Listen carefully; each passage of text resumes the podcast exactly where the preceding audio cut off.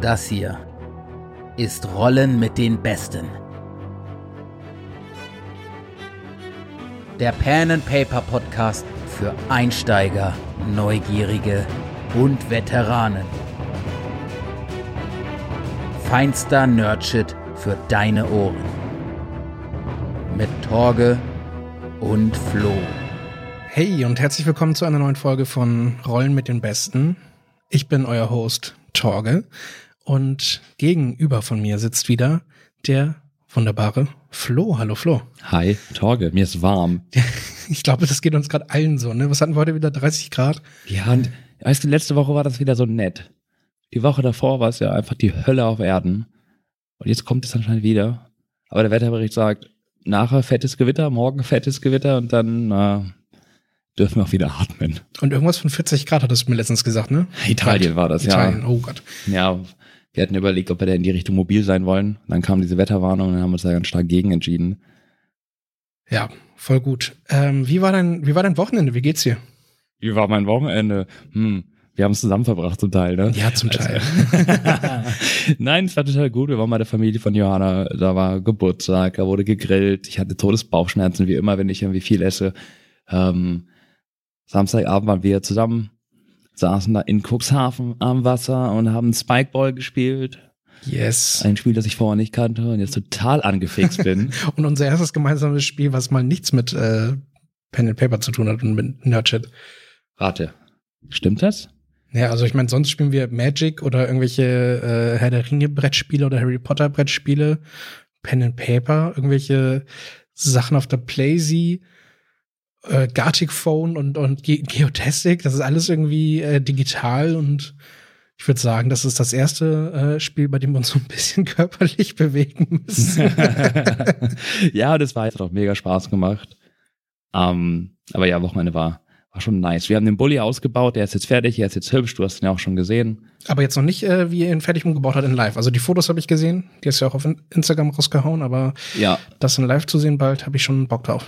Ja, wir haben auch die Matratzen drin, also schon geil geworden. Heftig. Ähm, da muss ich auch noch mal auf die, äh, die Schultern von Johanna klopfen, was die da raushaut, ne? Lächerlich, ey. Lächerlich. So Sachen, wo ich das Kotzen bekomme. So quetsch dich da über Kopf irgendwie rein und, und lackier hier nochmal diese Stellen und, und, und bla. Und ich denke mir so, meine Hände sind viel zu groß, ich kann das nicht. Und sie dann so, ja, easy. Ähm, Ja, I can relate. also Hut ab, total, total toll. Ähm, ich habe ja auch ganz toll die Farbe gehalten. Ne? Ich habe ja auch einen wichtigen Teil dabei gemacht. Ja, sonst kippt ihr um, im Zweifel, ne? Ist so, wie war's bei dir? Ähm, ja, ich war auch in Cuxhaven äh, mit, äh, mit Rabea, das war auch schön. Ähm, genau, haben da viel Quality Time verbracht, ähm, bisschen mit der Family und so, das war schön, auch cool, dass es jetzt alles wieder geht, auch ohne irgendwie jetzt so ein schlechtes Gewissen zu haben, irgendwie so, ich meine, ähm, da in Cuxhaven ist irgendwie eine Inzidenz von 0,5 oder sowas, ne, und irgendwie sind alle geimpft und das ist einfach nur schön, dass das wieder geht. Ähm, ja, und äh, das ist nun mal so, dass das einfach nice ist, wenn man da so einen so einen Spot in der Heimat hat, wo man einfach Wasser hat. Und ähm, da dann abends chillen kann oder auch am Sonntag sind äh, wir sogar noch mal reingesprungen, das erste Mal schwimmen gewesen dieses Jahr. Uh. Uh, richtig nice. Ähm, ja, und dann sind wir aber gestern wieder losgedüst nach Hamburg jetzt. Genau. Noch eine Woche ballern.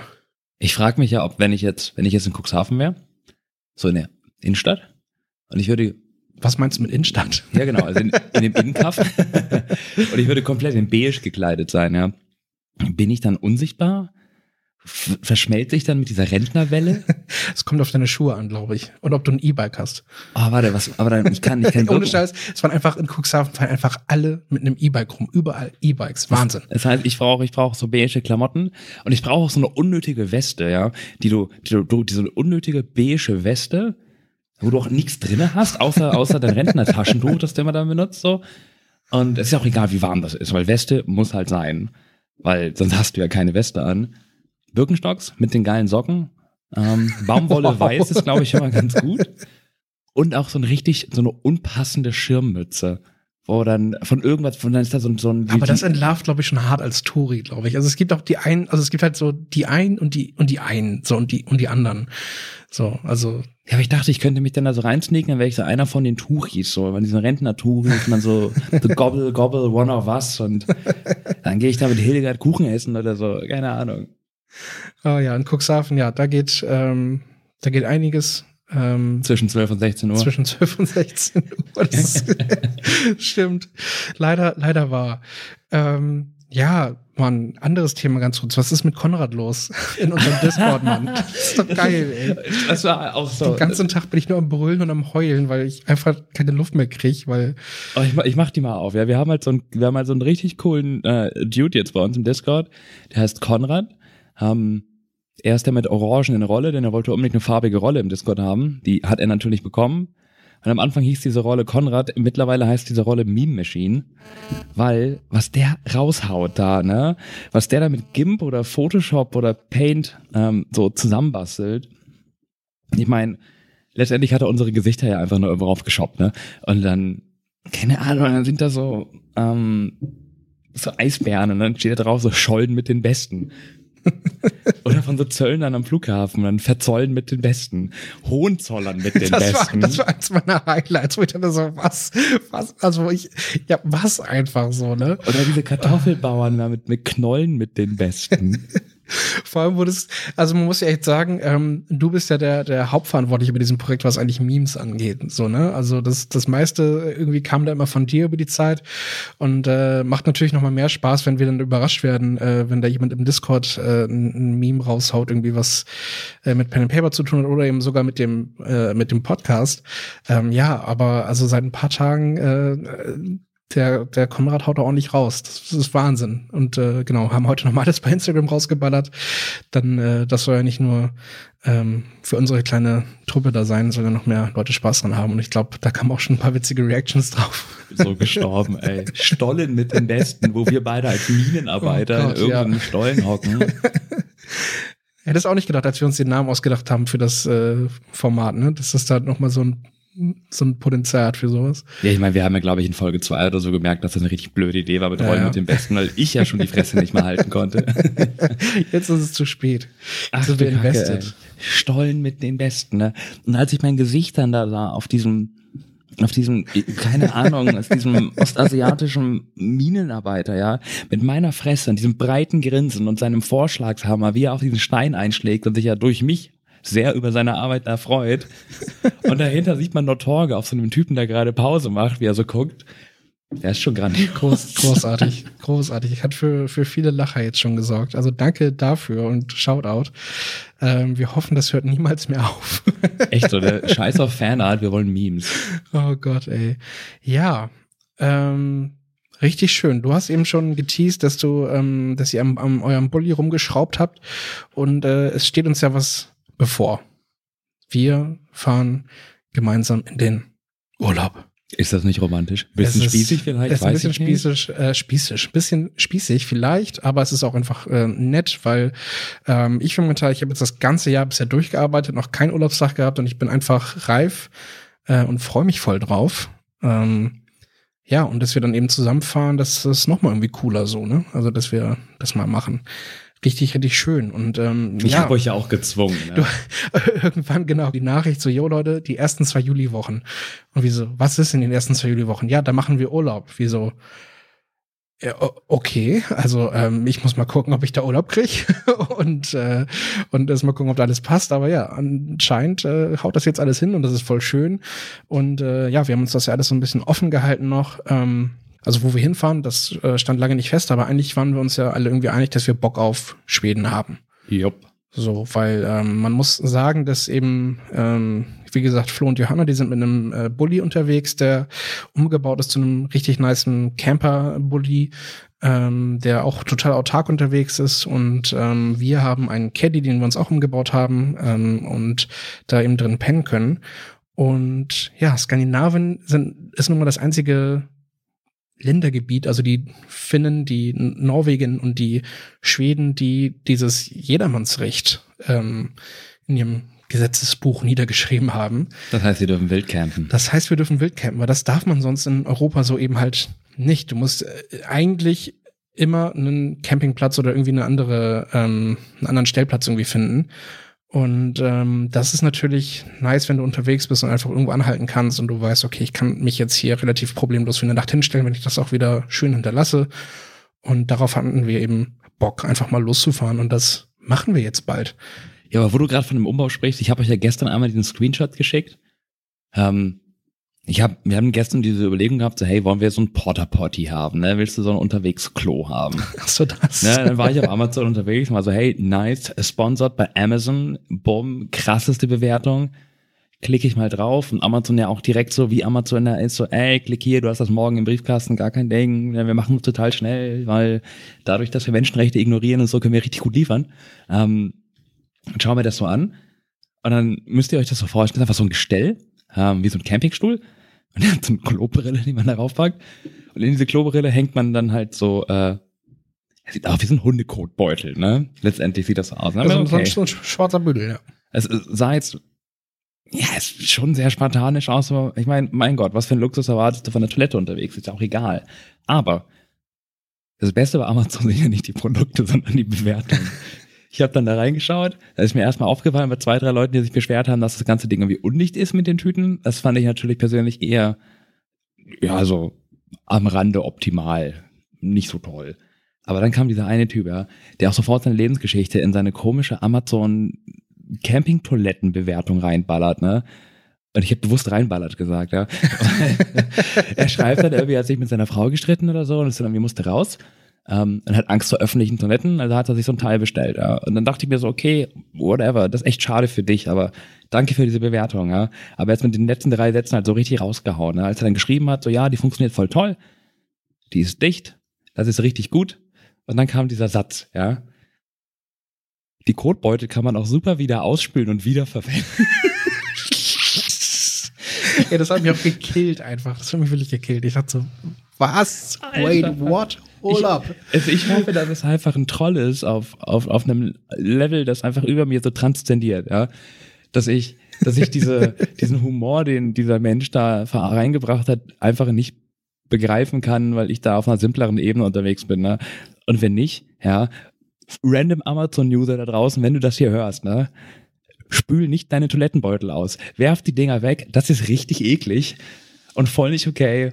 Und du kriegst diese Beutel ja auch an so Hundeparks und so in Hamburg oder so. Du kriegst ja überall zum Abreißen an den Bäumen. Naja.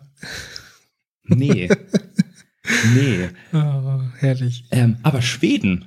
Ja, Schweden. So, und das ist, ähm, also das wird heute eine kleine äh, bunte Folge. Ähm, wir haben so ein, zwei Themen, die wir so ein bisschen ähm, abfrühstücken wollen. Ähm, unter anderem, wie gesagt, schon mal die Ankündigung, dass äh, ja, wir sowas wie eine Sommerpause Light einberufen. Das heißt, also wir sind zwei Wochen nicht da. Das bedeutet, dadurch, dass wir immer auch ähm, relativ live aufnehmen, meistens immer, immer nur mit so zwei Tagen ähm, ja, Verzug zum Release-Date, ähm, wird es eben zwei Wochen ähm, Donnerstags eben keine Folge von uns geben.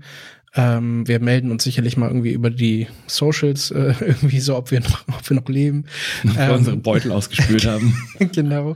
Äh, aber das nur schon mal vorab. Äh, da wird es eine kurze ähm, äh, Funkstille geben und dann sind wir aber, aber mit äh, Mitte Juli wieder wieder am Start. Genau. Und ähm, natürlich stand die Frage in dem Raum: Hey, wir fahren mit unserer kleinen ähm, Pen and Paper Gruppe in den Urlaub für ein paar Tage.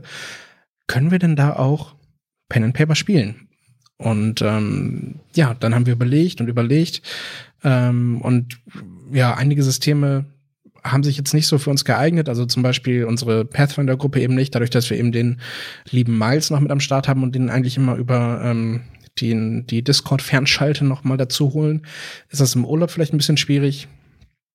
Und ähm, ja, und dann kam relativ schnell auf den Tisch, als wir über Schweden gesprochen haben, dass es doch, oh mein Gott, ein Pen and Paper gibt, was in, oh mein Gott, Schweden spielt. Ja, bevor wir sagen, was das ist, ich habe das ja auch gerade liegen. Ähm, es hört sich übrigens so an, wenn es auf den Tisch fällt. Total toll. Man hört auch direkt, es hat ein paar Regeln. ähm, und zwar, wenn man hinten drauf schaut, sieht man sofort, dass das fünf Goldpreise bei den Annie Awards 2017 für Rollenspiele rausgeholt hat. für bestes Spiel, bestes Setting, bestes Innenartwork, das sollte eigentlich oben stehen, weil ach du Scheiße, ist dieses Artwork krass. Und wer Pen and Paper nicht mag, aber Kunst oder Bilder, der kann sich das ja trotzdem kaufen. Es ist nämlich alles mega schön. Ähm, beste Autorenleistung und für das Produkt des Jahres. Wie gesagt, wir fahren nach Schweden. Wir spielen ein Spiel, das in Schweden spielt. Muss nicht, aber kann. Ähm, ein Spiel, das in Schweden produziert wurde und geschrieben wurde von einer Firma aus Schweden. Und es ist nicht Ikea. es ist tatsächlich kein IKEA Roleplaying Game. Ähm, Fun Fact dazu, ich habe letztens ein, ein SCP, wenn Leute das kennen, das ist so eine, oh Gott, da kann ich jetzt irgendwie anfangen. Was ist SCP? Ja, du Scheiße. Ähm, Du vergisst so ein, manchmal, dass es hier um Leute wie mich geht, die keine Ahnung von Abkürzungen haben. das ist so ein, SCP steht für Secure, Contain, Pro, äh, Protect. Und wir können auch kein Englisch. Ja, ähm, Gott, ich glaube, ich habe das erste Mal im Podcast dazu gebracht, dass du dein Gesicht so hart verzogen hast. ja, also, keine Ahnung, sichern, verwahren, beschützen, ja. Und das ist so eine Fan-Wiki, die ist offen für alle möglichen Leute, wo man halt SCPs schreibt, also diese Teile. Und das sind eigentlich so mundane Haushaltsgegenstände zum Beispiel oder einfach so ganz normale Dinge, denen du dann creepy Sachen zuschreibst. Und da gibt's halt so bestimmte Regeln, wie man schreibt. Das liest sich immer ein bisschen wie so ein FBI-Bericht, da sind Texte geschwärzt, du hast relativ normal aussehende Bilder und so. Keine Ahnung, da sind so Sachen wie äh, der Getränkeautomat, wo du reintippen kannst, was du trinken willst und du kriegst das, aber du weißt nie, wo er es herholt. Okay, ja. Ja, und dann kannst du zum Beispiel Blut reinschreiben und der Typ neben dir fällt auf einmal um. Und du fragst dich so, huch. Aber da kann, es gibt ein IKEA-SCP, ja. Das ist halt ein IKEA. Wenn du reingehst, kommst du halt nie wieder raus. Und da drin, drin, drin wohnt halt so ein seltsames Volk an IKEA-Menschen. Und die haben alle gelbe Ja, ja, ja, Poloshirts die haben an. diese, diese, diese Uniform an und ich glaube, die essen Leute. Ich, ich, glaub, ich bin da nicht ganz sicher, ich bin nicht so drin in dem ganzen? SCP-Zeug mittlerweile. Aber dieses IKEA-Ding ist ein Riesenteil und ich habe auch schon mal Leute gesehen, ähm, die, ich weiß nicht mehr, welches Regelwerk benutzt haben, um halt Abenteuer in diesem komischen SCP-IKEA zu spielen. Aber nein, es ist nicht IKEA, es ist Tales from the Loop von Free League. Ähm, mittlerweile wisst ihr vielleicht, wir mögen Free League eigentlich ganz gerne, weil wir spielen auch Alien von denen total gerne. Ähm, und es ist wirklich, wirklich krass. Das hat alles angefangen mit diesem Simon, ich werde seinen Nachnamen butchern, Stalinhag. Ja, Stalinhag oder Stalinhag ist, ähm, ja, auf dem ersten A ist ein Kreis. Ja. Was auch immer das heißt, ist ein rundes Arm. Ähm, und der hat so Artworks mal rausgebracht, irgendwie aus den, die, wo er Bilder aus den 80ern in Schweden in Vorstädten zeigt und so. Ja, also ich, ich kann ja mal ganz kurz eben anführen, dass ähm, ich ähm, tatsächlich die, die, die Bilder äh, und die Artworks von dem äh, Simon Stalenhag, nenne ich ihn jetzt mal, äh, schon seit ein paar Jahren äh, mir angucke und total fasziniert davon bin. Ähm, also der, der postet die auch auf Instagram und sowas und ich glaube, darüber bin ich auch mal drauf gestolpert. Ähm, und genau, der malt halt extrem ähm, ja schwedische ländliche Bilder manchmal, also von so irgendwelchen- extrem schwedische Bilder. von Sorry. mit so mit so riesen Hackbällchen im Hintergrund. Nein, ähm, Oh, that's racist. was ist ja okay, okay, lass, lass mir mal so stehen. ähm, nee, also ich ich äh, kenne seine Bilder eben so, dass die eben halt irgendwelche schönen äh, Felder im Sommer und und wie man sich das alles manchmal so vorstellt, schwedische Landschaften malt, aber eben dann mit dem Twist, dass da irgendwelche ja riesigen nicht zu identifizierbaren Maschinen oder sowas rumstehen oder rumlaufen und ähm, das hat alles so ein so ein ja ganz mysteriösen und coolen Touch aber ne weil das auf der einen Seite was völlig Normales ist was wir alle kennen äh, aber eben dann gepaart mit äh, mit eben diesem Element von etwas Fremden so Und auch so cool, dass es halt nicht United States of America ist das oder erstmal, so. ne? Ne? es muss nicht immer alles in den USA spielen und aus den USA kommen so und ähm, genau und irgendwann dann jetzt ja Jahre später habe ich dann auf einmal mitbekommen, dass äh, auf der Basis seiner seiner Bilder dann eben auch Amazon die Serie die gleichnamige produziert hat. Und erst jetzt vor ein paar Wochen gefühlt habe ich rausgefunden, dass es ja eben auch dieses äh, Tales from the Loop äh, RPG gibt, was äh, genau eben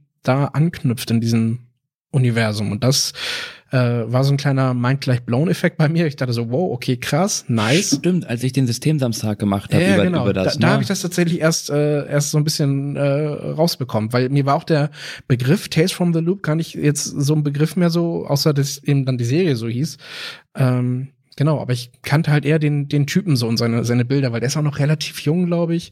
Ähm, und äh, ja. Es ist verdammt cooler Scheiß. Es ist verdammt cooler Es ist Scheiß. verdammt und es sieht einfach Scheiß. alles irgendwie aus wie so ein Muse-Album-Cover oder sowas, finde ich mega nice. Ähm, ja. Aber ja, genau so, so, sowas ist das. Ja, du hast eigentlich dieses 80er Jahre anscheinend Schweden, wie es war. Also natürlich kann ich das jetzt nicht so krass nachvollziehen.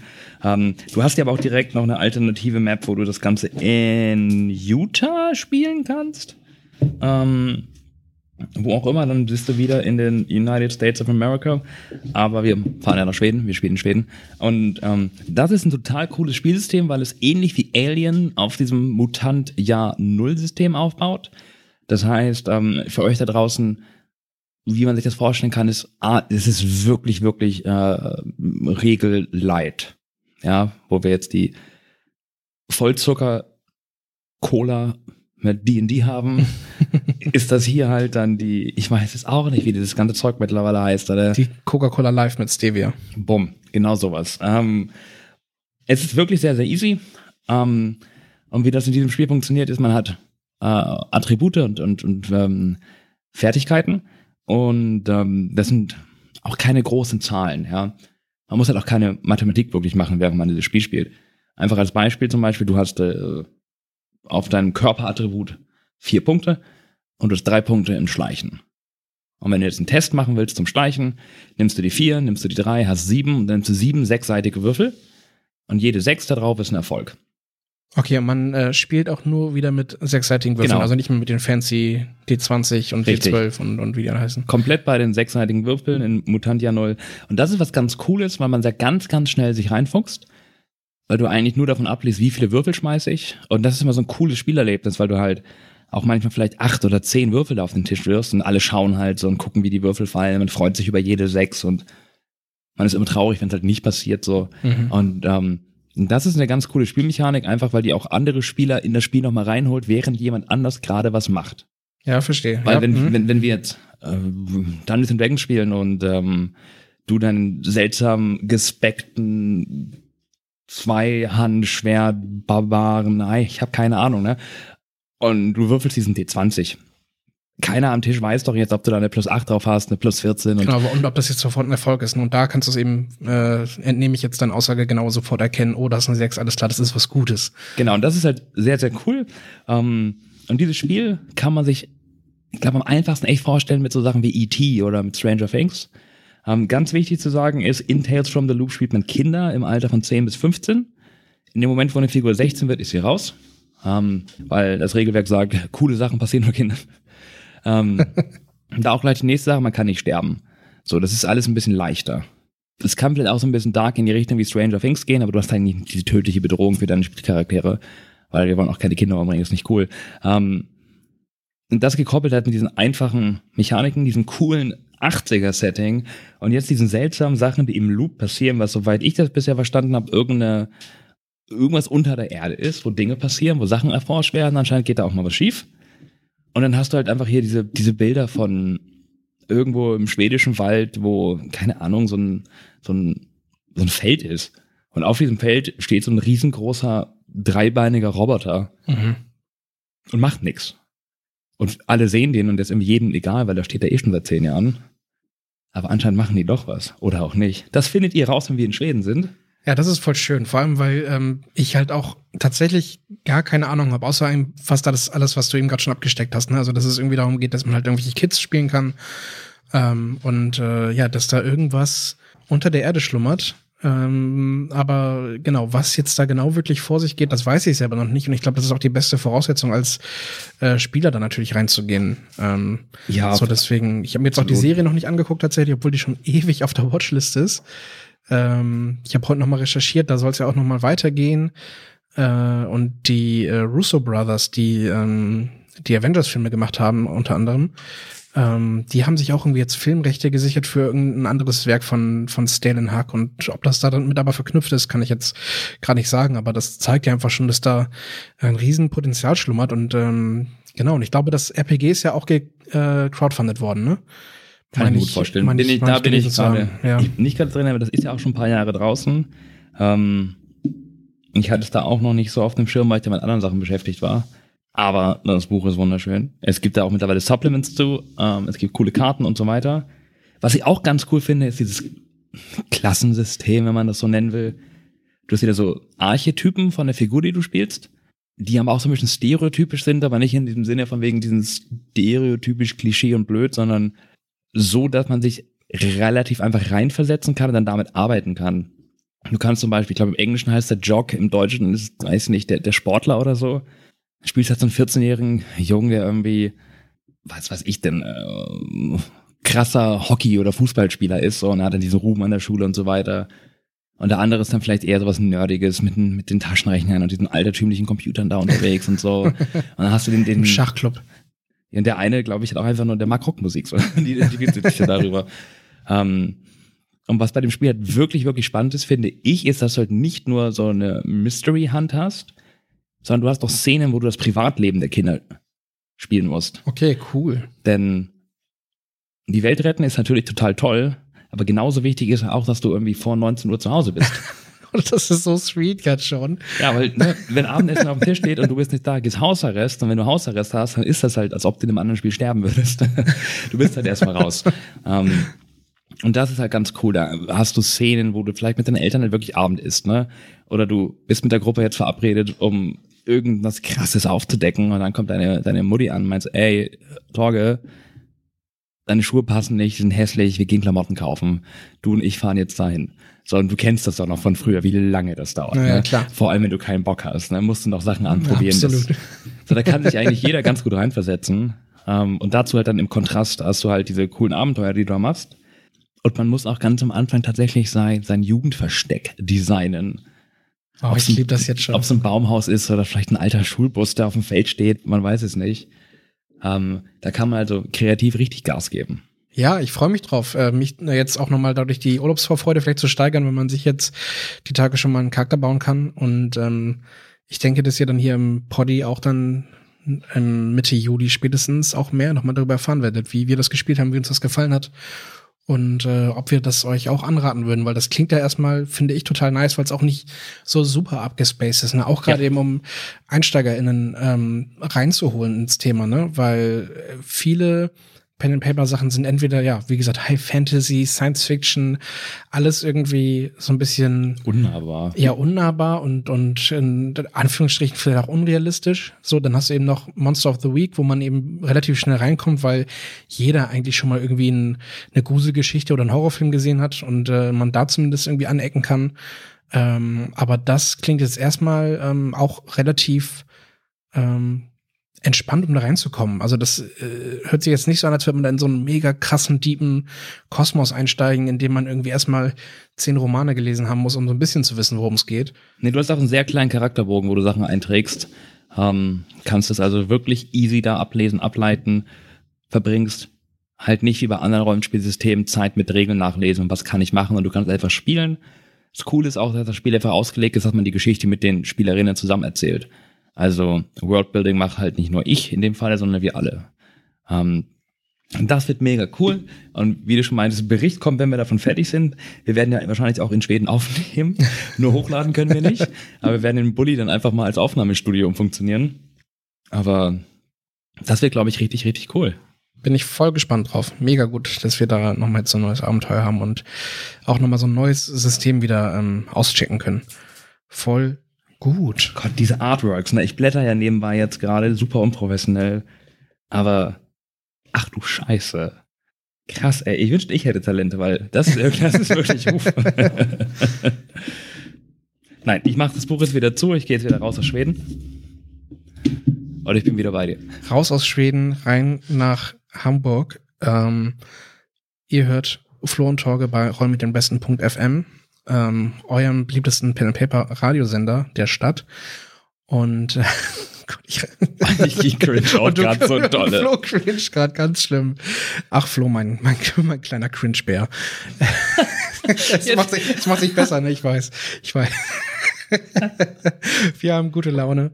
Ähm, ich kann dich jetzt ja auch so anfühlen. Oh, nee, ich zieh die zurück. Nee, nee. Oh. Kommst nicht an. Dann bin ich mal ein trauriger Cringe. Oh Gott, dieser Begriff auch schrecklich. Sorry. Ähm, so, wo waren wir? Ähm, genau. Und zwar ähm, kommt ja auch öfters über die Community mal die ein oder andere Frage rein und äh, die wollen wir uns natürlich auch zu Herzen nehmen.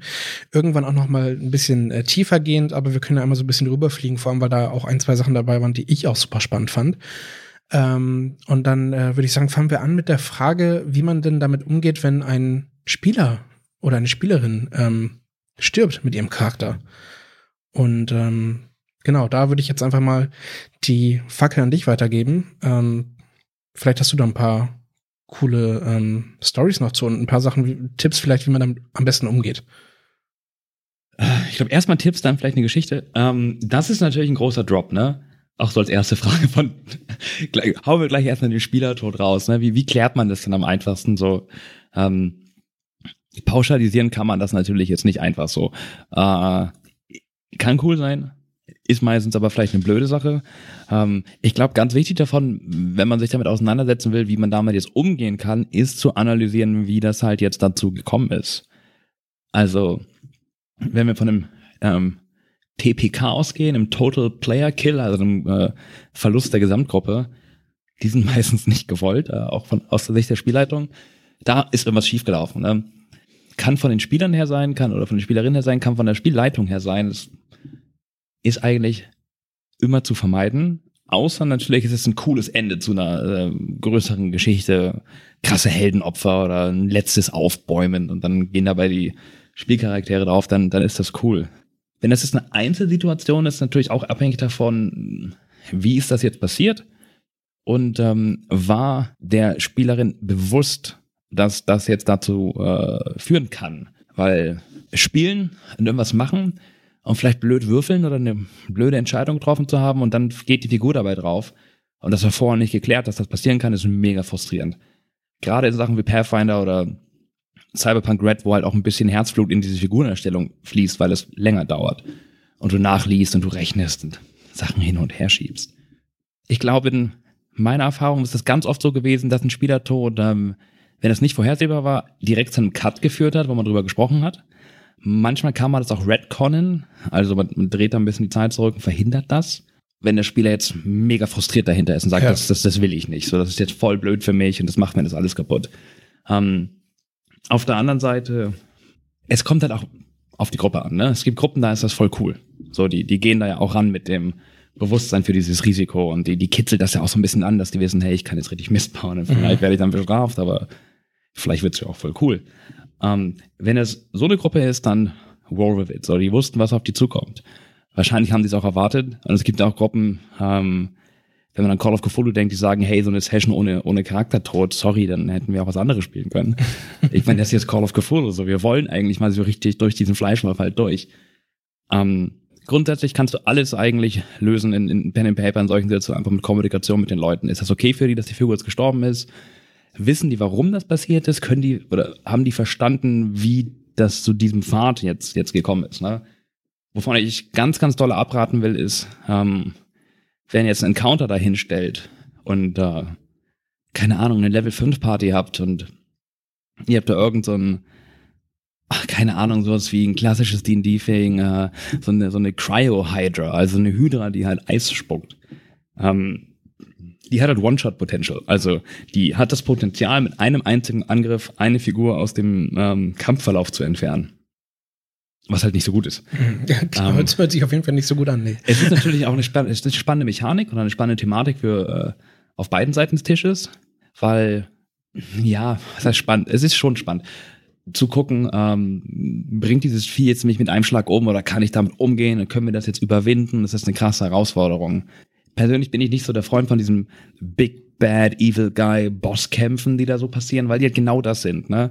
Die Gruppe ist nacheinander dran, das Vieh ist dran, jemand stirbt oder jemand fällt um. Und dann geht das so weiter, bis am Ende entweder alle umgefallen sind oder zwei Leute bringen das Vieh am Ende um, man heilt sich hoch, freut sich, klatscht in die Hände und macht dann weiter. Weiß ich nicht. Ähm, ist manchmal cool, aber für mich ist das nicht so eine Grundlage für, wie man so Kämpfe und solche Sachen macht. Aber wenn bei sowas ein Spieler drauf geht, kann das super unfair auch sein weil du ihm ja auch die Möglichkeit jetzt wegnimmst, sich da rauszuholen. Ne? Wenn dein Charakter 25 Trefferpunkte hat und eine Rüstungsklasse von 18 und ich sag so, hey, ich würfel halt eine 5 und sag dann sowas wie, trifft eine 36. Mhm. Ja, und dann sagst du halt, ja, ja, schon. Und ich sag so, okay, das sind 96 Schaden. sorry, was ist das für ein Spielerlebnis, weißt du? Ähm, das ist doof. Das heißt, am besten geht man mit Spielertod dadurch um, dass man das verhindert.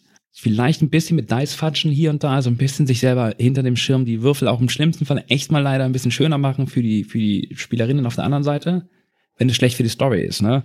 Weil jetzt einen Charakter rauszunehmen aus einem Spiel, weil du zufälligerweise dreimal am Stück einen Crit gewürfelt hast mit einem Goblin bei einer Level 1 Party, ähm, das dient eigentlich nicht dieser Story, die du wahrscheinlich da erzählen willst, weil plötzlich fallen dir die Spieler da um.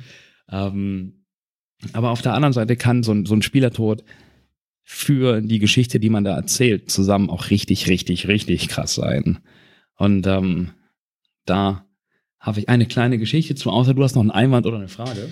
Ähm, nee, tatsächlich nicht. Also ich kann ja nur aus eigener Erfahrung berichten, dass zum Beispiel ähm, ich als aus Sicht eines Spielers jetzt äh, den den Charaktertod bisher eben nur ähm, in, in One-Shots erlebt habe, äh, wodurch das natürlich einfach ähm, ja super verkraftbar war, weil es dann irgendwie dann in dem Moment auch von äh, von mir entweder forciert wurde oder einfach auch zur Story dann passt. Ähm, aber klar, kann ich das voll verstehen, wenn man jetzt irgendwie ähm, e-, elendig viele Sessions schon einen Charakter gespielt hat und so und äh, dann, äh, wie du es gerade gesagt hast, irgendwie durch irgendeinen mistigen Fehler irgendwo reinrollst ähm, und dein, dein Charakter dir abhanden kommt äh, und man da super frustriert drüber ist, ist das natürlich nicht schön. Und dann kommt das natürlich auf das Spiel an, auf die Geschichte und auf die, äh, auf die Gruppe, mit der man spielt. Ähm, ähm, dass, äh, ob das jetzt cool ist, das irgendwie ähm, so jetzt weiterzumachen oder ob man selber sagt, so, nee, alles klar, dann ist das Kapitel mit dem Charakter vorbei und ich äh, fange mit einem anderen irgendwie an. Und das, ja, kommt, wie gesagt, wie du schon eben erwähnt hast, einfach auf die Konstellation einfach an. Ja, absolut.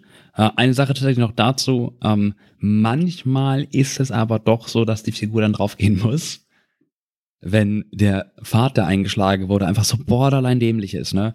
Und du hast ja auch in der, in der Spielleitung, irgendwann hast du ja auch die Grenzen so von dem, was du jetzt machen kannst in der, in dieser ähm, Coher Co Cohesion, Co Kohäsion, die da, das glaube ich, habe ich richtig gebutchert, das war auch nicht gut. Aber in diesem, ähm, in diesem Zusammenspiel von, von, von Spiellogik, Immersion und so weiter, ne? Und dann hast du so ein klassisches Ding wie, weiß ich nicht, dieses, die Barbarenfalle ever, ne, so ein Schild, drauf wenn du hier drauf ziehst, dann fällt dir ein Stein auf den Kopf, so, ne, der Barbar geht hin und zieht an dem Hebel und die fällt ein Stein auf den Kopf, dann kriegt zehn Schaden. Er so, hö, witzig, so zieht er halt nochmal an dem Hebel und kriegt zehn Schaden und macht das nochmal und kriegt zehn Schaden und macht das halt nochmal und ist tot. Und dann sagt der Spieler so, ey, was bist du für ein scheiß Spielleiter? Ja, ja gut, klar. du hast gerade meine klar. Figur umgebracht. Und solche Sachen, ne, also jetzt als ganz drastisches Beispiel hast du ja auch für Sachen wie, weiß ich nicht, der Dude, der sich entscheidet, jetzt in so einen 1 gegen 20 Kampf auf Low-Level zu gehen, ja. Oder, keine Ahnung, überraschend viele Menschen ertrinken im Pen and Paper, weil sie unterschätzen, wie blöd es ist keinen Sauerstoff zu haben, aber trotzdem einfach mal hunderte Meter tief tauchen wollen. So, das ist so eine Sache, da, da gibt man halt eine faire Warnung und sagt so, hey, du kannst tun, was du willst, aber du bist jetzt äh, oh Gott, ich werde den Ohrwurm für immer haben, du bist jetzt in der Danger Zone, ja.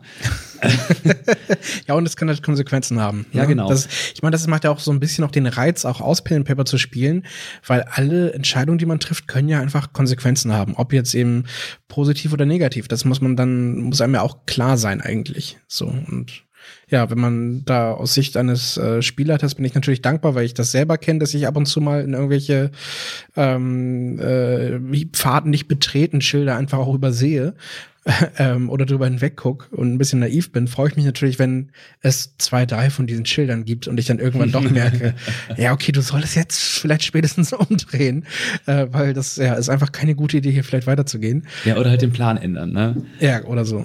So, aber ja, man muss konsequent bleiben, wenn es passiert und die Schuld bei niemand anderem liegt als bei der Person, die diese Figur jetzt spielt, ne? dann, dann, sorry, deal with it, so, ne? Ähm, da hast du mir jetzt ja auch die Möglichkeiten einfach genommen, da jetzt einzugreifen. So, ich werde jetzt kein Wort Gottes sprechen, der Himmel tut sich auf, so. Wobei, ich meine, wenn man jetzt von Pathfinder und D&D ausgeht, da hast du ja auch in jedem Kiosk irgendwie eine Wiederbelebungsrolle, die du kurz kaufen kannst und dann klärst du das. Ähm, aber ja, sprecht halt drüber, kommuniziert das Ganze und ähm, manchmal wollen Spieler ja auch sterben, weil sie Bock haben auf eine neue Figur. Das kann natürlich auch voll Dann kann man das cool einbauen. Wäre natürlich auch dann, äh, also stelle ich mir einfach cool vor, wenn man das dann ähm, mit äh, der Spielleiterin irgendwie auch dann bespricht und vielleicht dann die andere, den Rest der Gruppe auch überraschen kann mit so einer Sache. Das sind immer die, kann ich, könnte ich mir zumindest vorstellen, dass das äh, ziemlich coole Erlebnisse sein können. Ja, eine kurze Anekdote, ich hoffe, die ist so kurz, ähm, für coolen Spielertod, was ich erlebt habe. Wir haben 40k gespielt, also Warhammer, das ist mehrere Jahre her.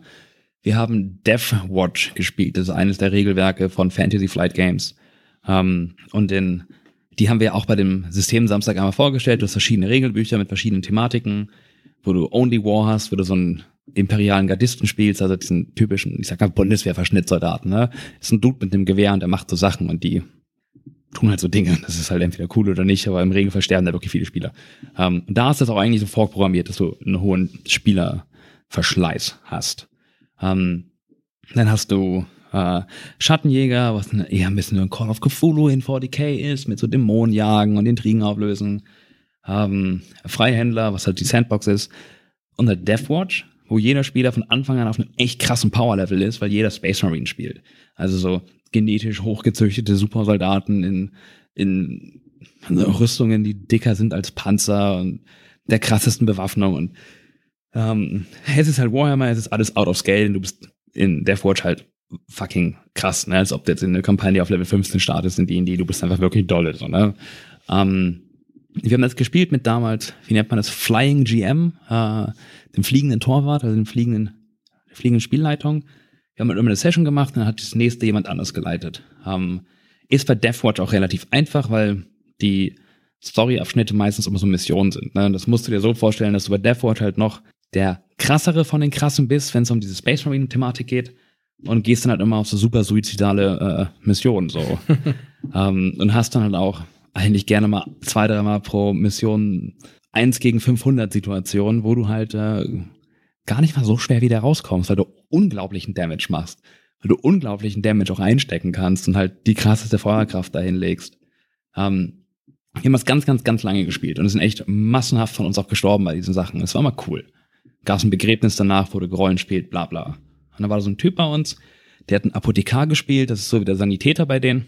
Und der ist einfach nicht draufgegangen. Ne? Der war nach einem halben Jahr noch dabei, der war nach einem Jahr noch dabei. Und dementsprechend ähm, ist der auch gelevelt wie blöd. Ne? Der war unantastbar an irgendeinem Punkt gefühlt, weil er die krassesten Stats hatte und die härteste Ausrüstung und auch schon so in dieses Worldbuilding reingeflochten ist, weil sein Charakter war irgendwie jetzt schon immer da. Ne? Und die neuen Charaktere kommen ja, weil die anderen gestorben sind. Und er weist sie dann ein. Ne? Er ist dann halt so dieser das Fundament einfach. Ja, dieser ja. Papa-Schlumpf. So, ne? Du kommst halt an, hast keine Ahnung, er ist alles klar, hier kriegst du Waffen, da kriegst du Sachen, da kriegst du Essen, keine Ahnung, so, ne? Wir machen das so und so. Man konnte sich halt immer auf dem verlassen, dass er einen irgendwie aus dieser Scheiße rausholt, weil er halt krass war und der Spieler dahinter war richtig gut. Oh, auf jeden Fall viele, viele unglaublich viele Sessions gespielt. Ich weiß auch nicht mehr genau, was der Kontext war, aber irgendwie waren wir auf irgendeinem Schiff, einem Space Hulk, glaube ich, voll mit so Gribblies, ne, mit so Jeans-Stealer, Alien-Viechern, mit rasiermesserscharfen Klauen, die halt dein Hirn fressen wollen und deine Hosen klauen, weil sie Jeans-Stealer äh, heißen. nicht ähm, mehr ernst. Nein, sie heißen Jeans-Stealer, weil sie Gene klauen, aber okay. ist ein blödes Meme mit den Jeans. Ähm, kann, ich, kann ich verstehen. Und irgendwie war da noch die Aufgabe, irgendwie reingehen, Bombe platzieren und verpissen. Standardding. Und irgendwas ist schiefgelaufen. Leute hatten auf einmal keine Munition mehr, haben schlecht gewürfelt. Es gab Verletzte, die dann getragen werden mussten. Und es war so eine, ich weiß noch, dass es so eine T-Kreuzung war, wo man in eine Richtung noch weglaufen konnte und von woanders kamen immer mehr von diesen Viechern. Das waren unglaublich viele. Und ohne Vorbereitung oder dass jemand das wusste, hat dieser Apothekar von den anderen Marines, die halt verletzt und weggetragen wurden, die ganzen Sprengkörper genommen. Und so halt deren Granaten und deren, deren Bomben, I don't know hat noch so eine kurze Verabschiedung zu der Gruppe gesagt und so. Und hat halt diese Stifte von den Granaten gezogen und ist in diese Menge da reingesprungen. Ne? Oh, krass. Und hat halt dieses halbe oh, Schiff auseinandergenommen und es war dann so stirb langsam mäßig, wie wir alle da rauskamen mit den krassesten Explosionswellen hinter uns. Und das hat dieses Spiel auch noch richtig lange beeinflusst. Das war ein richtig cooler Moment. Der hat dann auch noch eine Statue gehabt auf, auf der, äh, ich sag mal, Heimbasis, die die da hatten und wurde in allen möglichen Reden immer wieder erwähnt, so von wegen, wenn ihr nicht wisst, was ihr tun müsst, so denkt daran, was hätte der Apothekar getan. So, Ach, weil er war diese, diese Legende da. Ja, mega. Und ähm, dieses Rollenspiel, was wir da hatten, war die ganze Zeit wirklich, wirklich gut. Und durch diesen Spielertod einfach nochmal so viel besser.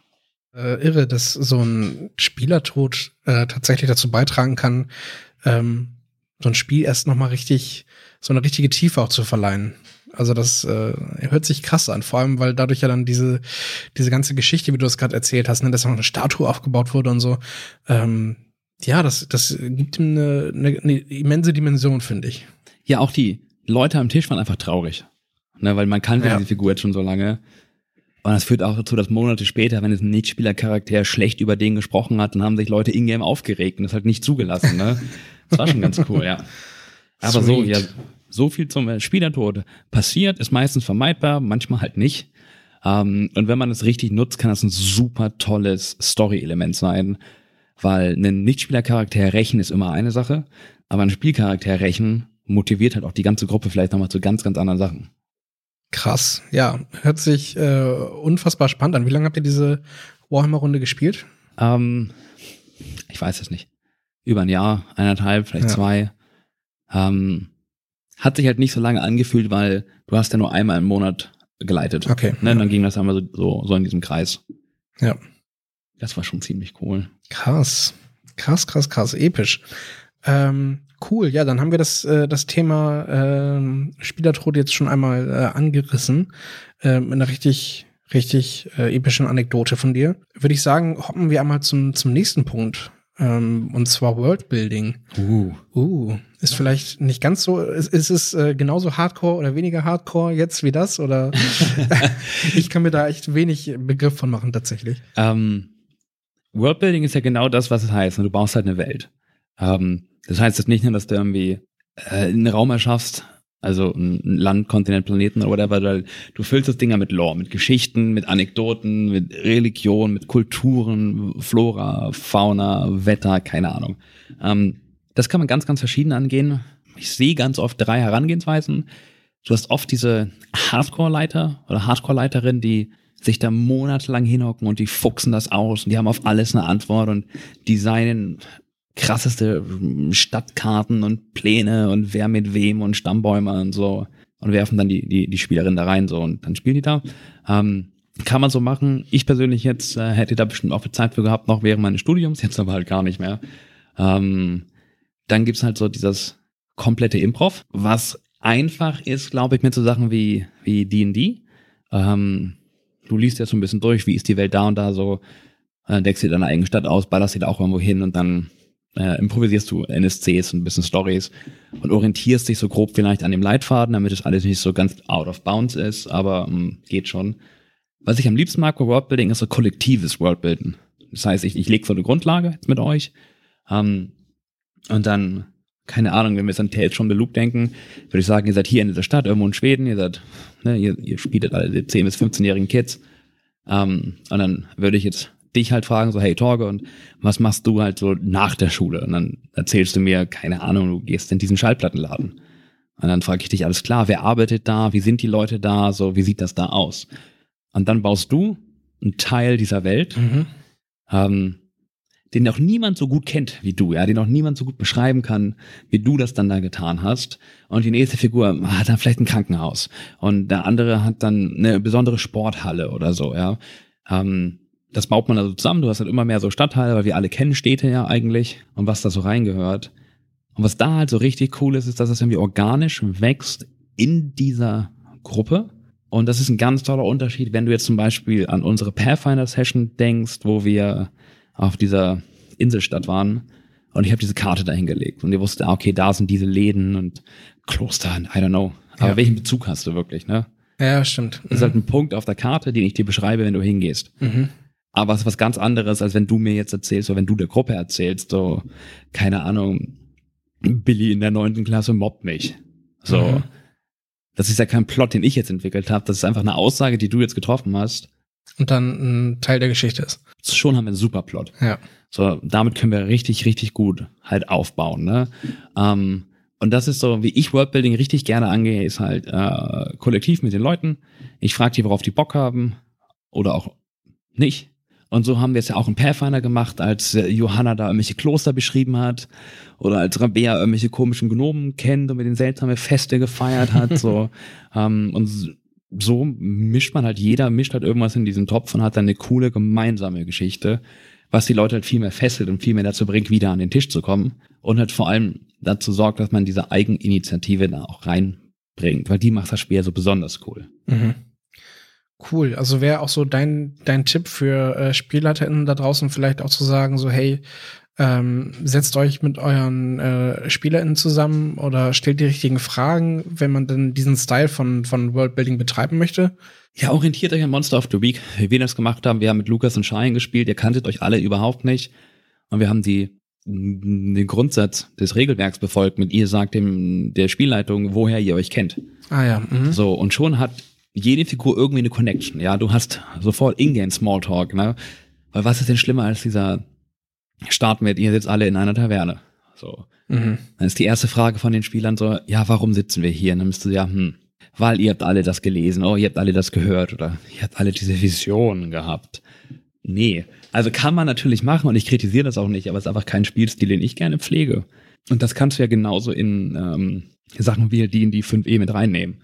Du kannst diesen Tavernenstart super gut machen und gibst einfach jedem, jeder Spielfigur vor, diese zwei, drei Fragen mit, woher kennst du diese Figur, woher kennst du die, was verbindet euch, was habt ihr gemeinsam, seid ihr aneinander geraten? Mhm. Und damit man nicht das Gefühl hat, ähm, irgendwie bei Punkt Null zu starten, ne? sondern dass man ja, halt genau. halt in eine lebendige Welt quasi äh, einmal eröffnet wird. Ja, aber wenn du an Filme und Serien denkst, so, die Figuren kennen sich ja auch. Du weißt die Sachen nur noch nicht, weil die vielleicht erst in Flashbacks kommen oder irgendwann mal mhm. So ähm, aufgelistet werden. Aber keine Ahnung, stelle Game of Thrones vor, aber keiner kennt sich. Ja. Meh. Jo, dann äh, hätten wir als äh, dritten Punkt jetzt noch das Thema Encounter. Ich glaube, das ist eins, was ich zumindest, äh, seitdem ich jetzt in Pen and Paper aktiv bin, äh, mehr oder weniger oft äh, sehe tatsächlich, dass gefragt wird, ob das jetzt bei Reddit ist oder in irgendwelchen Facebook-Gruppen oder bei Twitter. Oder in unserem Discord. Oder in, eben in unserem Discord. Ne? Ähm, wie gestaltet man einen ausbalancierten Encounter und wie, ähm, ja, ob es da irgendwelche Tipps gibt. Und dann würde ich wieder den Vorhang ziehen vor dem Flo, der schon 15 Jahre lang als Spielleiter hergehalten hat und da bestimmt schon den ein oder anderen Encounter hinter sich hat. Ich habe grotesk schlechte Encounter ähm, schon mal gemacht, also TPKs, äh, gar kein Fremdwort. Mein Gott, habe ich viele Leute umgebracht, weil ich dachte, die können das handeln, aber die konnten es nicht. ähm, und jetzt auch ganz gleich mal äh, steile These von mir, ein Encounter muss überhaupt nicht gebalanced sein. Ja? Halt gar nicht. Der kann mega unfair sein oder der kann auch viel zu leicht sein. Das ist relativ egal, solange er spannend ist. Du musst ihn halt irgendwie adaptiv gestalten, dass du den Schwierigkeitsgrad während des Verlaufes des Encounters ändern kannst, ohne dass die anderen Leute am Tisch das vielleicht mitbekommen. Das sind so klassische Sachen wie Verstärkung. Wenn du merkst, oh, die klatschen fünf Goblins richtig easy weg, ähm, kannst du ja nicht einfach sagen, aber es sind zehn, sondern ne, du, man hört Trommeln und man hört irgendwie Geräusche und dann kommen noch so fünf oder zehn Griblis um die Ecke. So, dann wird das vielleicht schwerer. Ähm, genauso kannst du Sachen halt auch schwächer machen, weil, keine Ahnung, sie, sie kriegen den Drachen nicht down, weil er doch zu hart ist. Was sie aber nicht wissen ist, es ist ja gar kein erwachsener Drache. Das ist ja nur ein junger Drache. Das ist dem noch vorher nicht aufgefallen. Du benutzt die andere Template. Oder du änderst einfach seine Trefferpunkte und Rüstungsklasse, weil du sagst, der ist vielleicht verwundet. Ähm, was vorher nicht so aufgefallen ist. Und dann du das vielleicht so ein bisschen hin und her. Also was ich jetzt nicht sagen will, ist, mach halt irgendwas und mach, dass es passt. Das Bullshit, das ist nicht gut. Wenn du jetzt einfach die ganze Zeit Drachen playst und die auf Level 1 runter debuffst, damit die Leute da äh, die wegmachen können. Ähm, also ich, der muss halt, es muss nicht perfekt gebalanced sein. Es muss grob der Level-Herausforderung der Gruppe entsprechen, so dass du es anziehen kannst, falls sie zu leicht durchgehen.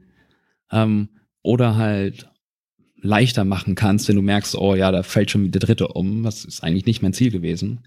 Ansonsten, ja, ist eigentlich nur wichtig, dass der Encounter spannend ist, das muss auch gar nicht durch das sein, gegen was sie kämpfen. Das kann auch einfach Umgebung sein. Drehende Böden sind immer super cool. Weil du kennst ja die Frontline im Pathfinder, bei euch ist ja immer, ne, Kleriker vorne, Schurkin an der Seite, Barbar in der Mitte und du mit deinem Zauberzeug ganz hinten. Ist halt blöd, wenn der Boden sich dreht, aber bist du in der Frontline. Mhm. Ähm, äh, das wäre das wär schon nicht so gut. nicht für mich zumindest. Da kann man ganz, ganz spannend mit arbeiten. Ähm, man kann auch Encounter gegen schwache Gegner super spannend machen, wenn die so Sachen benutzen wie Netze kleinere Fallen ähm, und auch so Sachen, die man in Regelbüchern ganz schnell überliest, äh, Murmeln und sowas. Weil wenn du auf einmal Geschicklichkeit würfeln musst, jedes Mal, wenn du über ein Feld gehst, um zu checken, ob du hinfällst, dann kann das ein richtiger Scheißkampf werden, mhm. weil du auf irgendwelchen Murmeln ausrutscht. Ähm, schaut euch die, die, die Figuren an, schaut nicht nur aufs Level, schaut auch auf das Equipment, denn eine Level 5 Party mit schlechtem Equipment wird Probleme haben mit Level 5 Gegnern. Weil das Regelbuch geht davon aus, dass sie ausgestattet sind wie Level 5 Figuren. Aber wenn du jetzt eine Level 5 Party hast, wo alle die krassesten plus drei Langschwerter und whatever hast, dann rotzen die auch Level 7 Monster vielleicht weg, einfach weil sie krasse Ausrüstung haben. Was mir immer hilft, ist ganz einfache Mathematik. Ich habe ja eure Charakterbögen. Ich rechne immer den Durchschnittsschaden aus von den Sachen, die ihr macht. Guckt mir eure durchschnittliche Rüstungsklasse an und wie viel Schaden ihr durchschnittlich einstecken könnt, bevor ihr umfallt. Und dann mache ich, suche mir ein Monster raus oder bastel mir ein Monster, das sich genau in diesem, in dieser Meta-Ebene da bewegt. So, das ist genau in der Mitte. Vielleicht ein bisschen drüber, vielleicht ein bisschen drunter. Ähm, aber es hat noch genug, dass du als Spielerin Spannung hast, weil oh, der haut dir irgendwie richtig rein. Aber ich kann immer noch spielen, weil ich falle nicht sofort um. Und oh, ich kann ihn aber auch treffen. Und meine Aktionen, die, die haben Konsequenzen und ich kann irgendwie cool ausweichen und ich kann Items benutzen und Fallen stellen. Ähm, und wenn man das hinbekommen hat, dass Spieler einfach merken, dass die verschiedene Sachen machen können, außer nur draufhauen und am Ende stehen sie oder nicht, dann hast du schon einen coolen Encounter. Ja, und vor allem ähm, hat man noch mal ein gewisses ähm, ja, Belohnungsding äh, einfach am Laufen, wenn man irgendwie einen, einen Encounter hat, den man besteht, der aber eben schwierig war. So, ne, das ist ja nun mal so. Wenn man jetzt irgendwie äh, gegen irgendwelche Mobs kämpft, die einem irgendwie keine Gefahr sind wirklich, ähm, dann ist man nach dem Encounter, okay, cool, war nett, aber wenn man natürlich jetzt wirklich gekämpft und gefiebert hat und es spannend war, dann freut man sich natürlich umso mehr, wenn das äh, geklappt hat. Ja, man, man kann auch diese klassische, ich glaube, 5-3-1-Regel machen. Ähm, manchmal ist das nämlich cool, das sieht man den, den, den Spielerinnen dann auch an, wenn ihr jetzt gegen fünf Goblins kämpft, also fünf Goblins pro einer von euch. Ihr seid vier Leute, habt ihr 20 Goblins da. Das ist ein Level 1 Viecher. Denk halt die Sache mit diesen Skeletten, wo du mit einem Feuerball neun oder so weggemacht hast, ne? Mhm. Was, wie geil war das für dich so? Ja, das ist für mich als Zauberer natürlich ein schöner Move gewesen, auf jeden Fall. Nee, das, das, das ist richtig cool so. Und da hast du mal so Low-Bob-Encounter-Figuren, die halt auch mal den Spielern oder den, den, Spielfiguren vorzeigen, du bist hier in den letzten Sessions krasser geworden. Ne? Du bist halt nicht mehr Level 1. Du kannst jetzt Dinge und schau dir mal an, wie du Sachen, gegen die du früher hart gestruggelt hättest im Kampf, wie du die einfach so wegwischt. Mhm. So, und dann machst du halt, das dann deine 5, dann hast du die 3, das sind dann Sachen, die ein bisschen stärker sind, fast schon auf deren Level, aber nicht ganz dann playst du halt ein paar mehr davon. Und wenn du halt einen richtig harten Kampf haben willst, dann hast du das eins zu eins, ne? Dann gehst du aber auch richtig auf das TPK-Risiko zu, wenn du sagst, hey, ich gebe jedem von euch einen Fünfer-Encounter. Was jeden von euch, der äh, Encounter Balancing kennt, weiß, dass das CR, das Challenge Rating, also der Schwierigkeitsgrad einer Figur, ja nicht auf eine Einzelperson ausgerechnet wird, sondern auf die Gruppe. Das heißt, ein Monster mit CR7 ist ein Monster für eine CR7-Gruppe. Also eine Cristiano Ronaldo-Gruppe. Ja, zum Beispiel. ich konnte nicht anders. Und das ist so ein richtig harter Anfängerfehler, den ich so oft gesehen habe, dass Leute zum Beispiel Minotaurus gespielt haben, der ist, glaube ich, Challenge Rating 5 und die haben fünf Leute in der Party, also haben sie fünf Minotauren gespielt und sich gewundert, warum in der zweiten Runde einfach die komplette Party im Arsch war, ne? Mhm. Weil das Vieh legst du zu fünft aber ein halt davon. Vielleicht mit so ein, zwei Add-ons wie einem Kobalt oder keine Ahnung mit was, sagen wir wütenden Ziegen, so, ne, weil ein Minotaurus ist oder vielleicht eine Kuh, die irgendwie auch damit rumläuft, so. Ähm, und das ist schon herausfordernd genug. Fünf Stück davon, nee, das ist ein Wipe, also ein, ein PPK. Daher schaut euch an, was eure Party so kann, orientiert euch daran, seid vielleicht mal frech und nutzt ihre Schwächen aus. Also wenn die Party voll mit Barbaren ist, fangt an Zauberer zu spielen. Ähm, ist die Party voller Zauberer holt halt irgendwelche Heavy-Hitter auf Fernkampf raus, um die mal so ein bisschen aufzuregen, dass sie halt nicht immer turteln können hinter ihren äh, gepanzerten Freunden. Aber guckt halt auch auf die Zahlen, die da so passieren und seid bereit, das Ganze anzupassen. Ähm, noch ein klassischer Move ist, wenn du merkst, du hast irgendwie einen Fernkämpfer gemacht, der zu krass ist für die Gruppe, lass ihn in Runde drei die Munition ausgehen. Mhm. Das ist halt eine organische Entwicklung für den Encounter, wo die Figuren nicht merken, oh, der wird gerade genervt, weil wir sind zu schwach. Sondern es ist dann so, oh, blöd gelaufen für ihn, okay, jetzt, jetzt holen wir ihn. Mhm. Und das ist auch wieder cool und motivierend. Das waren, glaube ich, so die, die, die fünf Cent zu den drei mhm. Fragen. Ja, voll gut und auch voll äh, übersichtlich. Also ich zumindest kann zumindest sagen, dass ich dem auch allen sehr gut folgen, folgen konnte. Ich hoffe, ihr da draußen auch. Ähm, ja, und ich hoffe, euch gefällt das auch, wenn wir so eine äh, bunte Folge machen. Wie gesagt, wir haben vorhin über ähm, Tales from the Loop gesprochen, unsere, äh, unsere kleine Sommerpause angekündigt. Wir müssen, glaube ich, hier auch noch sagen, dass es von Tales from the Loop ja auch noch Things from the Flood gibt. Things from the Flood, ähm, was sozusagen der zweite Teil davon ist, wo man Figuren über 16 spielt. Also über 16 Jahre Alter. Genau. Ich glaube 16 bis 20. Man spielt dann in den 90ern und da kann man sterben. Irgendwie ist das uh, Tales from the Loop in Dark, keine Ahnung. Das gucken wir uns bei unserem nächsten Schwedenurlaub an. Ja, da, da bin ich richtig gespannt drauf. Ähm, und auch wenn wir das aus, äh, auschecken. Und äh, genau, ähm, ich freue mich schon dann, äh, das zu spielen. Dann, wenn wir aus dem Urlaub wiederkommen, dann äh, hört ihr sicherlich auch davon, wie ähm, das gelaufen ist mit diesem Regelwerk. Ja, ist natürlich jetzt eine traurige Zeit für alle, weil wir zwei Wochen keine, kein Content droppen. Aber ähm, wir basteln ja gerade an unserer Spielleiter-Innenakademie. Genau, da wird es nochmal was geben. Also wir, Ideen haben wir genug. Es, ist immer, es, es fehlt dann manchmal eher an der, an der Zeit, um das ja. dann irgendwie auch rechtzeitig umzusetzen. Aber genau, es gibt eben die Idee, dass wir ähm, abseits dieses äh, Podcasts, wo wir über alle Themen irgendwie reden, die irgendwie mit Pen and Paper zu tun haben und eben auch über ähm, meine Reise auch einfach in, in diesen Kosmos. Ähm, in diesen Loop. In diesen Loop. Äh, und ähm, genau, und da haben wir eben schon mal an Formate gedacht, die sich eben nochmal speziell an äh, einige Gruppen richten, unter anderem eben die, ja, die Spielleiterinnen-Akademie, die wir geplant haben. Ähm, ich meine, es gibt wirklich echt auch tolle ähm, Tipps da draußen von anderen äh, deutschsprachigen PodcasterInnen und, äh, und YouTuberInnen und Blogs und weiß nicht was. Aber ähm, genau, wenn ihr Spielleiter-Tipps haben wollt von unserer illustren Runde oder vor allem von Flo, ähm, dann äh, haben wir dafür ähm, auch bald was parat auf jeden Fall. So nette 20 Minuten Folgen, die dann an anderen Tagen gedroppt werden wahrscheinlich. Genau, so kleine snackige Geschichten, genau. Und äh, für eben Interviews und äh, andere Themen, dafür gibt's natürlich weiterhin jeden Donnerstag dann eben eine Folge nach unserem äh, Sommerurlaub. Klingt fair. Klingt fair. Und ich würde sagen, damit haben wir das. Wir haben auch schon wieder so eine endlos lange Folge aufgenommen, ne? Ja, das äh, könnt ihr uns auch mal droppen. Ich meine, wir peilen eigentlich immer die Dreiviertelstunde an. Die letzten Mal ist es irgendwie auch natürlich auch durch die Gäste dann öfter mal eben bei einer Stunde zehn gelandet knapp. Wenn euch das zu lang ist, dann ähm, ja, könnt ihr gerne versuchen, äh, die äh, ähm, Geschwindigkeitsbeschleunigung in eurer Podcast-App zu benutzen. Oder ihr droppt uns einfach mal das Feedback. Hey, wisst ihr was, äh, Flo und Torge, wir, wir, wir hören euch echt gerne. Oder ich höre euch echt gerne, aber ähm, macht mal ein bisschen kürzer, weil das kann ich viel besser dann auf meinem Weg zur Uni oder zur Arbeit oder sonst wohin ähm, snacken. Ja, aber. Also ich meine, in Kürze, was du gerade gesagt hast, ist, wenn ihr unzufrieden seid mit dem Content, den wir liefern, dann macht, dass es euch passt. das wäre doch erstmal das Beste, dann müssen wir nichts verändern. Hast du nicht so, im Discord irgendjemanden, hast du nicht im Discord irgendjemanden geraten, einfach nochmal einmal mehr um den Block zu fahren auf dem Weg zur Arbeit? Kann sein. Ach, herrlich.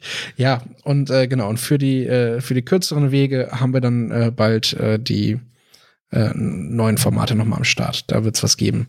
Und ansonsten hoffen wir natürlich, dass ihr wieder Spaß mit uns hattet, dass wir euch vielleicht auch ein, zwei Mal mit zum Lachen bringen konnten. Also wir hatten unseren Spaß auf jeden Fall. Und äh, wir würden uns natürlich freuen, wenn ihr ähm, auch beim nächsten Mal wieder mit dabei seid, nach unserer kleinen Pause und ähm, uns sonst auch gerne äh, in unserem Discord besuchen äh, dürft uns da Fragen stellen, die wir hier mit in den Podcast reinnehmen. Schaut euch die Memes von Konrad an. Schaut euch die Memes an. Ihr könnt euch da auch mit äh, anderen Gleichgesinnten äh, zusammentreffen. Und äh, genau, dann wird es vielleicht auch Ende Juli unser nächstes Community Play geben. Ähm, und äh, dann wird es auch weitergehen, was das Thema angeht. Richtig schön. Ich bin schon ganz aufgeregt. Ich auch. Und damit ähm, verabschieden wir euch und wünschen euch eine schöne Zeit bis zur nächsten Folge. Hände waschen und so. Bis dann. Tschüss.